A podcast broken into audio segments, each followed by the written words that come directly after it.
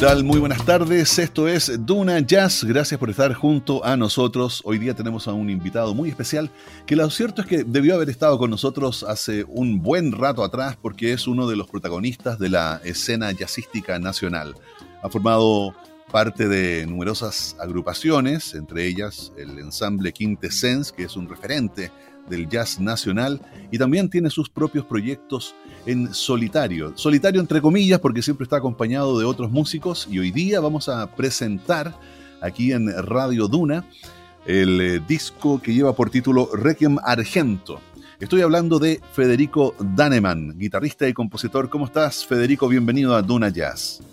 Hola, Santiago. Muchas gracias por la invitación. Muy feliz de estar contigo. Bueno, nosotros también súper contentos y lo que decía hace un momento de que hace rato que teníamos esta conversación pendiente es absolutamente cierto. Tú estás activo en la escena musical desde la década de los 90. Eso debo decir que, físicamente te conservas muy bien. Se nota que tienes una dieta y un, eh, un comportamiento muy riguroso ¿no? en el cuidado personal. ¿Es así o no es así? la verdad que eh, no creo no creo. Eh, gracias por el piropo en todo caso. Oye, cuéntanos, Federico, sobre este nuevo disco que entiendo, como me decías antes de iniciar la conversación, que es el tercero donde, mm, tercero como solista, ¿no? Eh, digamos, en formato de cuarteto, pero es tu tercer disco que lleva tu nombre eh, propio. ¿Cómo es este disco Requiem Argento? Sí, claro, es mi tercer disco solista, Em, digamos que el primero fue en el 2003, así que em, la verdad es que me demoré bastante en tener un tercer disco. El segundo fue Selig y el que voy a lanzar esta semana que viene se llama, como tú dices, Reiki Margento.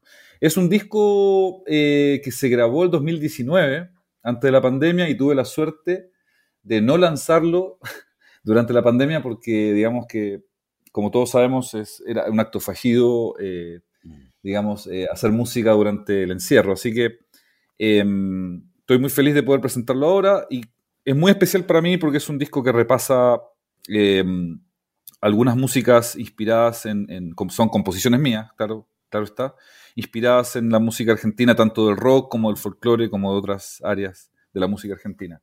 Y para eso pude contar con Andrés Beusaert, que es un músico argentino, tecladista, pianista, eh, con el cual compartí en la, en la banda de Pedro Aznar en 2008-2009. Perfecto. Así que es un disco que, claro, trata de empaparse mm, desde, desde el repertorio y desde también desde el personal de los músicos que, participaron de, de, este espíritu argentinoide. Buenísimo. Oye, em, te propongo que vayamos ya entrando a la música. Vamos a comenzar con eh, la primera pieza que lleva por nombre Almagros Blues. Les quiero recordar que esta noche de jazz estamos junto a Federico Daneman, guitarrista, compositor, creador, aquí en eh, Duna Jazz. Vamos a la música.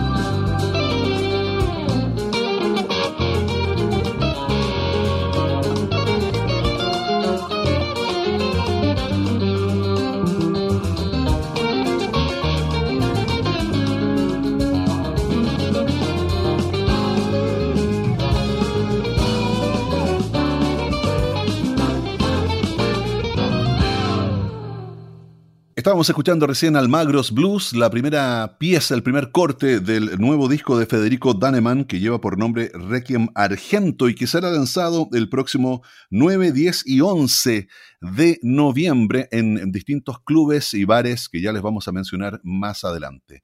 Seguimos escuchando la música de Federico Daneman en formato de cuarteto. Esto es Chin Chin Hero, aquí en Duna Jazz.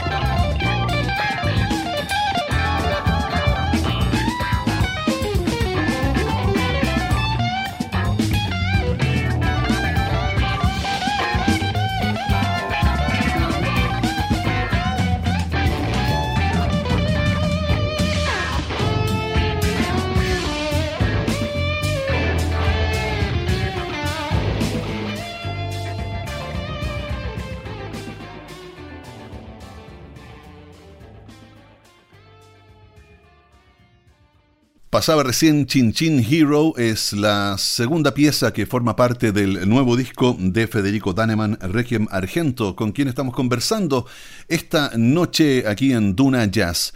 Federico, cuéntanos un poco sobre las piezas que acabamos de escuchar, Almagros Blues y Chin Chin Hero.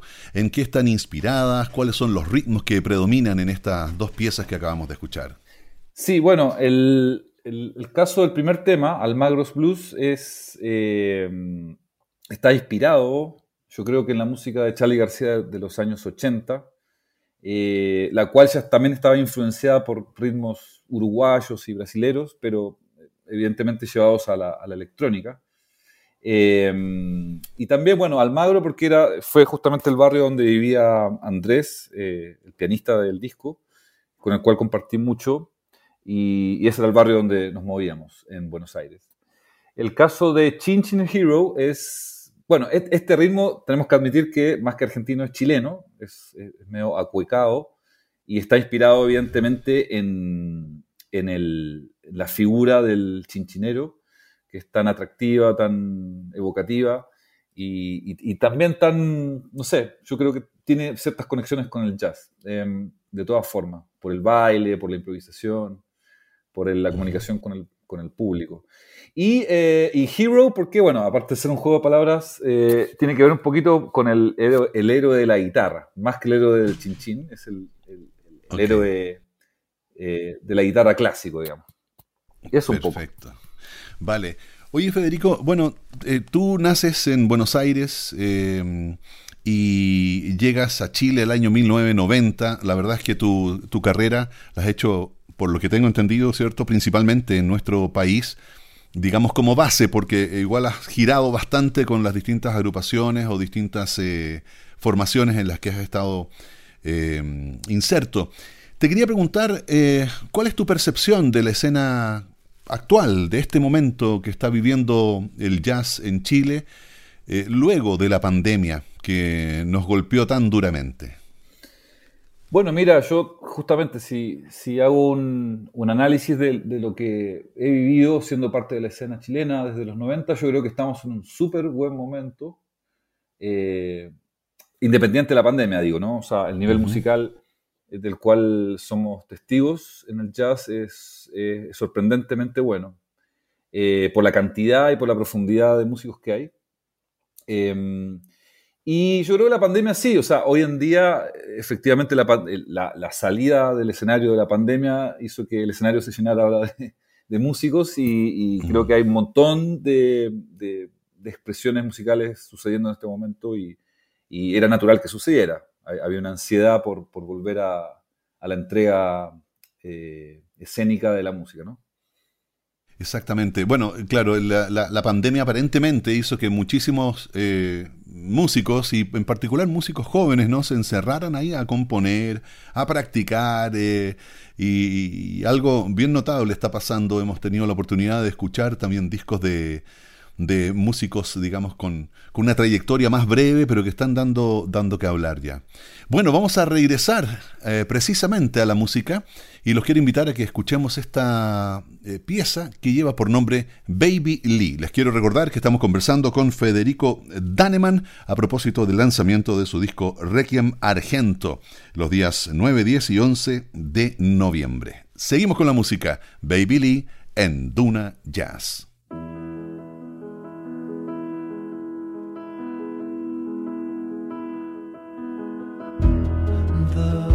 Music softly lays under your name.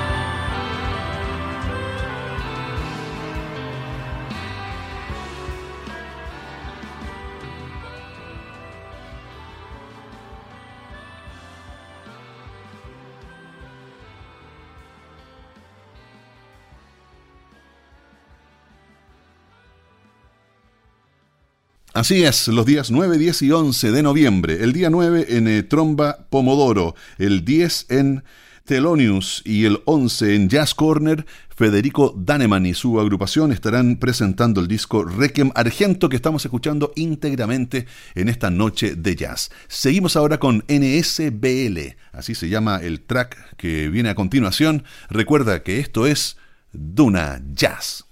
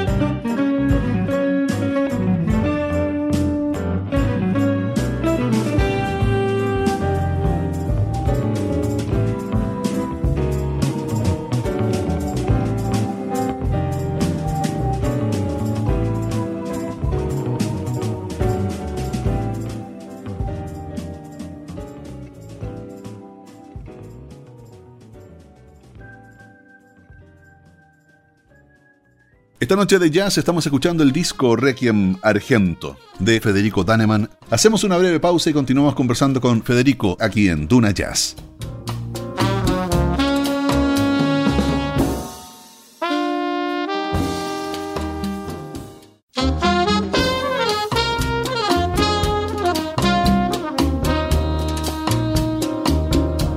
Esta noche de jazz estamos con Federico Daneman. Le decía fuera de micrófono que Claro, es difícil eh, entrevistar a músicos que tienen eh, una trayectoria tan eh, larga, tan exitosa también, y que han tenido una impronta y una presencia en el jazz nacional tan significativo.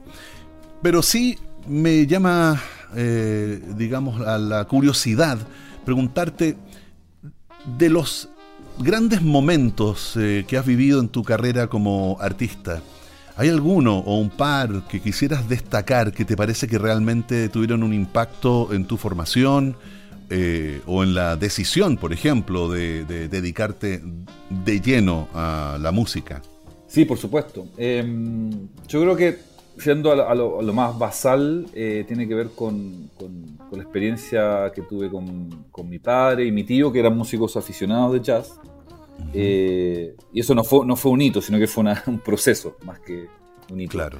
Y, digamos que eso me afectó un montón. Yo creo que fue lo que me, me llevó a la música. Eh, sobre todo porque también, dando los primeros pasos como guitarrista, eh, mis padres me, apoyaron un montón y, me hicieron sentir seguro y todas esas cosas que son tan necesarias para, para abrirse paso en la música. Eh, y después yo creo que evidentemente em, haber sido parte de la banda de Pedro me dio cierta, cierta prestancia escénica y, cierto profesionalismo que quizás el jazz, eh, siendo una música un poco menos popular, ¿cierto? Que el rock, o bastante menos popular que el rock y el pop, em, no me había dado, ¿ya? Entonces, eh, creo que también, y bueno, y asociado un poco con, el espíritu del disco, también, por recordar un hito eh, asociado al hecho de estar en la, banda de Pedro, fue haber tocado con, Mercedes Sosa una canción ante 250.000 personas eh, en Argentina. eso fue un realito para mí, un logro y una cuestión totalmente aislada. Tomando en cuenta los hitos que me, preguntas tú, yo creo que eso es muy grato recordarlo. Por supuesto. Oye, y mm, las piezas que acabamos de escuchar, me refiero a Baby Lee y NSBL, cuéntanos un poco de ellas para, para saber en qué, en qué tecla estabas eh, cuando, cuando decidiste incorporar estas piezas dentro del disco. Mira, el, caso de Baby Lee es, eh, es, un ejercicio que estoy haciendo desde, desde que grabé en Rusia, grabé con un, eh, un amigo, Jenny Strigalev, que también es ruso, Em, grabamos un disco llamado The Change. Ese disco, por, eso, por eso este no es mi cuarto disco, porque este es mi tercer disco solista, pero entre medio tuve esta experiencia eh, co-liderando ese, disco. Eh, en ese disco grabé una canción, justamente que lleva el nombre del disco, se llama The Change, la canción, y me animé a cantarla. Entonces, como me parece como un gesto un poco animarse a cantar, que es algo que es tan exógeno del jazz, digamos, que un, que un instrumentista cante, digamos. hoy en día, antes todos cantaban. O sea, Louis Armstrong cantaba, Dizzy cantaba, etcétera, pero, pero en términos como de, lo, de la oferta actual, de que el intérprete se anime a, digamos, a, agarrar el micrófono y cantar una canción, me parece bien especial y me parece que también tiene que ver con lo que está pasando actualmente, con que el jazz eh, ya dejó de ser una música encerrada en sí misma y, hoy en día dialoga con absolutamente todas las músicas del mundo y, en especial con el pop y rock. Entonces, eh, Baby Lee es una canción de amor y, nada, lo curioso es que está en inglés y es un disco de tributo a la música argentina, pero bueno, son, son las contradicciones de, uno. pero en todo caso, bueno, tiene, tiene mucho de, de, rescatar un poco los Beatles, que son de, yo creo que para muchas músicas del mundo, o sea, para el, eh, para el rock de muchos países, los Beatles es como el punto de inicio eh, del cual en los 60 se inspiraron millones de músicos. Yo en los 80, eh, siendo un, niño, me inspiré también en los Beatles, así que hay una conexión siempre, digamos, Beatles, Spinetta, Charlie, digamos, que es como la, línea de, de musical, yo creo. Y en el caso de, lo voy a decir, el, nombre en realidad son, son las siglas que tú dijiste, pero significa no sea bolú. Así que ahí me pueden censurar. No, muy bien, no, no, nada de censurar. Qué buena, no sea boludo. que, y, mientras, más, mientras más porteño, mejor suena. Claro, no sea boludo. Bueno, y eso proviene, bueno, es un nombre, nombre forzado para un tema que, tiene, que tiene su, propia vida y todo, pero el nombre también representa algunas, algunos códigos de humor con, mi querido amigo Andrés Beusart. Muy bien. Excelente. Bueno, muchas gracias por estos, por estos comentarios y por eh, abrirnos ahí esta, esta mirada sobre, sobre una canción, ¿cierto? Y sobre esta otra, este otro track que que ya sabemos, ¿ah? lo vamos a, cuando lo escuchen de nuevo hay que, hay que desentrañar ahí. ¿ah? ¿A qué se refiere con no sea boludo? ¿Y a quién se lo está diciendo? bueno, vamos a ir entonces ahora a la siguiente eh, pieza. Este es un tema que lleva por nombre Requiem Argento. Así es, es el nombre también del disco que estamos escuchando esta noche, lo nuevo de Federico Daneman aquí en Duna Jazz.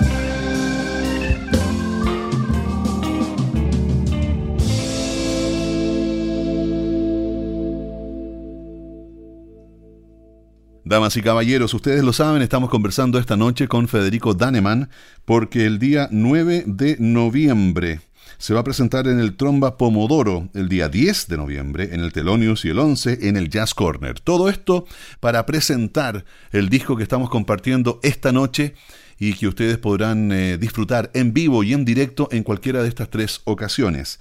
Y Federico, entiendo que el día 12 de noviembre ya va a estar disponible en todas las plataformas digitales. ¿Es así?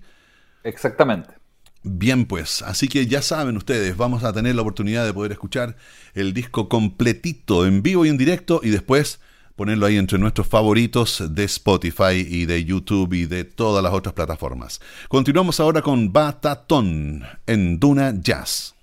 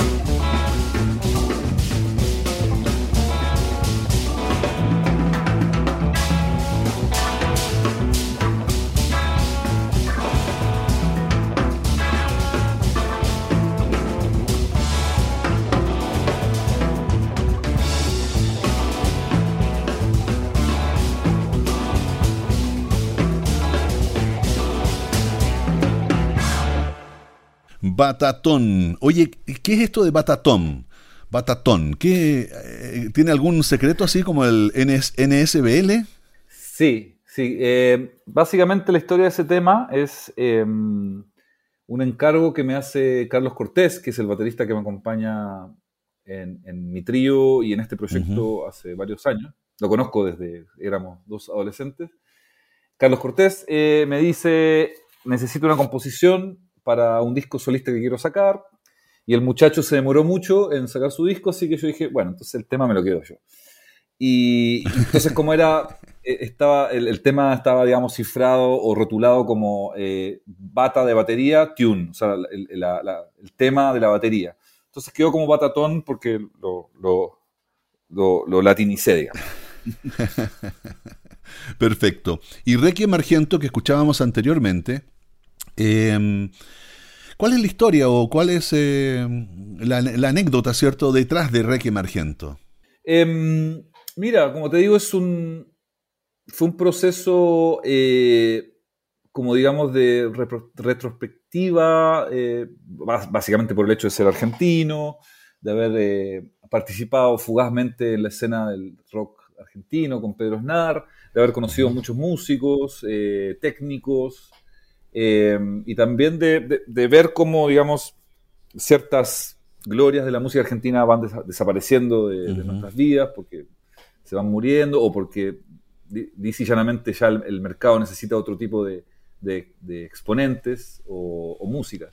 Entonces, básicamente es un, es un tributo, es un tributo eh, autoral a, a lo que yo he logrado absorber de, ese mundo. Em, y entonces, claro, eh, la pieza, bueno, Requiem también, la, pieza que, escucharon tiene ciertos, tú sabes que el Requiem es, básicamente una misa de muertos, eh, lo más famoso que pueden conocer es el Requiem de Mozart, por ejemplo, ya una pieza ilustre del repertorio mozartiano y que tiene que ver con, justamente con, esta mm, instancia musical sublime en el cual hay una despedida o, una misa en este caso, o un ritual de despedida. Entonces, bueno, eh, y esas músicas tienen, como, como música sacra, tienen muchos códigos estéticos y muchos, mucho de, un lenguaje bastante mm, distintivo, ¿sabes? Bastante distinguir el lenguaje musical de, de la música sacra.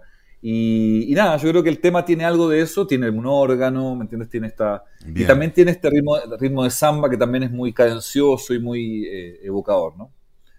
Así que eso te puedo decir. Vale, ¿y quiénes te acompañan en esta nueva producción? Mira, yo vengo tocando con, Carlos Cortés en batería y Milton Russell en contrabajo de hace varios años ya. Veníamos trabajando, eh, tocando estándares y girando por ahí. Y entonces, nada, le dije, se animan a tocar un disco diferente, eh, que tiene, o sea, que de jazz tradicional tiene poco y tiene más que nada eh, coqueteos con, con, el folclore y el rock. Así que le dije a Milton que agarrara el bajo eléctrico y bueno, y ahí ya saben la historia. Invité a Andrés y también invité curiosamente a, un sonidista argentino, que es el sonidista actual de Pedro Aznar eh, Emiliano González, y con eso conformé un, un, combo, un grupo de, de, gente, no solamente de músicos, sino de, técnicos. Y de hecho también la, la, mezcla la hizo un, joven compositor muy talentoso que se llama Tomás Novoa, que está viviendo en México ahora. Entonces con él mezclamos el disco a distancia, eh, Berlín-Santiago, durante esos dos años, que fue terrible, porque es muy difícil trabajar sin, sin esta cercanía, sobre todo en música. Y, nada, entonces me fui complementando con, gente que, que también era una opción diferente a lo que se hace generalmente como en un disco de jazz normal en Santiago de Chile, sino que traté de abrir las puertas estéticas y las puertas de, humanas, digamos, del proyecto. Buenísimo, vamos entonces a seguir descubriendo esta producción que, como les decía hace un momento, va a ser lanzada los días 9, 10 y 11 de noviembre en distintos escenarios, en distintos bares y clubes de la capital. Esto se llama Samba y Muerte en Duna Jazz.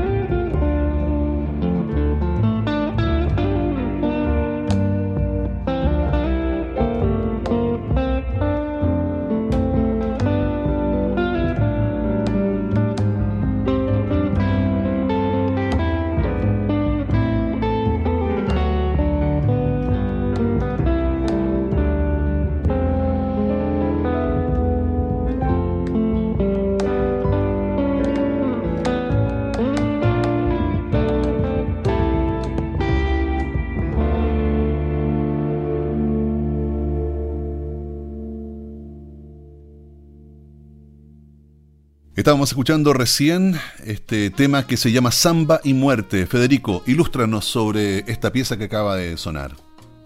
Encantado, sí. Bueno, esta pieza también tiene el, tinte mortuorio, lo dice el nombre. Mm. Es una composición que hice la misma noche, creo que eh, nos dejó Mercedes Sosa, que fue hace muchos años. Yo creo que fue hace más de 10 años, sí. Eh, así que tenía, nada, estaba eh, inmerso en este mundo de, Buenos Aires y, pude mm, componer muy rápidamente esta pieza que me encanta, tiene mucho, un espíritu muy, muy solemne. Así que ojalá la hayan disfrutado. Absolutamente. Oye, eh, estamos ya cerrando el programa. Me gustaría ahora invitarte a que tú le hables a los radio escuchas de Duna Jazz y eh, puedas extender entonces esa invitación a que participen de este lanzamiento. Sí, eh, yo, claro, tú nombraste ya los lugares, me gustaría aclarar los horarios, quizás para que se puedan organizar. Esto es, es básicamente una gira en Santiago de Chile. Eh, Bien. entre comunas, digamos. ¿ya? Em, vamos a partir con Tromba Pomodoro el día miércoles 9 a las 9 de la noche. Ese va a ser el primer concierto, así que estamos muy, muy felices de, arrancar ahí porque es un lugar muy interesante. Para los que no lo conozcan, se los recomiendo. Es un subsuelo muy, muy cálido, muy, especial. Eh, el día jueves 10 estaremos en el tradicional Teloños en el barrio Bellavista a las 11 de la noche. ¿ya? Y finalmente, eh, en el Jazz Corner en Barrio Italia, el día viernes 11 tocaremos a las 9 y media de la noche. Así que tienen para elegir. Eh, y nada, y tenemos también invitados, que está Marcelo Vergara, que es un, tremendo cantautor chileno y compositor de música orquestal y todo, eh, compañero de la Chile, un amigo del alma, que siempre hacemos cosas juntos cuando se puede, así que muy amablemente aceptó ir a cantar las tres noches conmigo. Y Claudio Rubio, que ya lo conocen, los, expertos en jazz, que es un referente del saxofón nacional. Así que la vamos a pasar muy bien. Es decir, todo promete muchísimo y mm, entonces no hay forma de, escaparse, ¿cierto? O sea, si quieren disfrutar del fin de, del eh, próximo fin de semana, y ya lo saben, tienen entonces que realmente agendarse, organizarse y estar ahí y escuchar y disfrutar de este trabajo en vivo y en directo. Federico, ha sido un placer conversar contigo. Si quieres al despedirnos puedes eh, dejar también el Instagram en el cual podemos ponernos en contacto, seguirte y estar atentos ahí a las novedades que puedas tener. Sí, eh, me pueden, se pueden, claro, alinear con mi Instagram. Soy Fede Dane con dos Ns. Eh, y ahí estoy, con pocos seguidores, así que si me quieren seguir, sería muy amable de parte de ustedes. Excelente. Bueno, Federico, eh, te deseamos todo el éxito y vamos a estar disfrutando entonces de esos, de esos encuentros. Un abrazo inmenso y también un abrazo a nuestra audiencia que como cada sábado a las 20 horas se reúne aquí en el Club de Jazz de la frecuencia modulada, es decir, Radio Duna con el Duna Jazz. Hasta el próximo sábado a las 20 horas. Chao, chao. Un abrazo.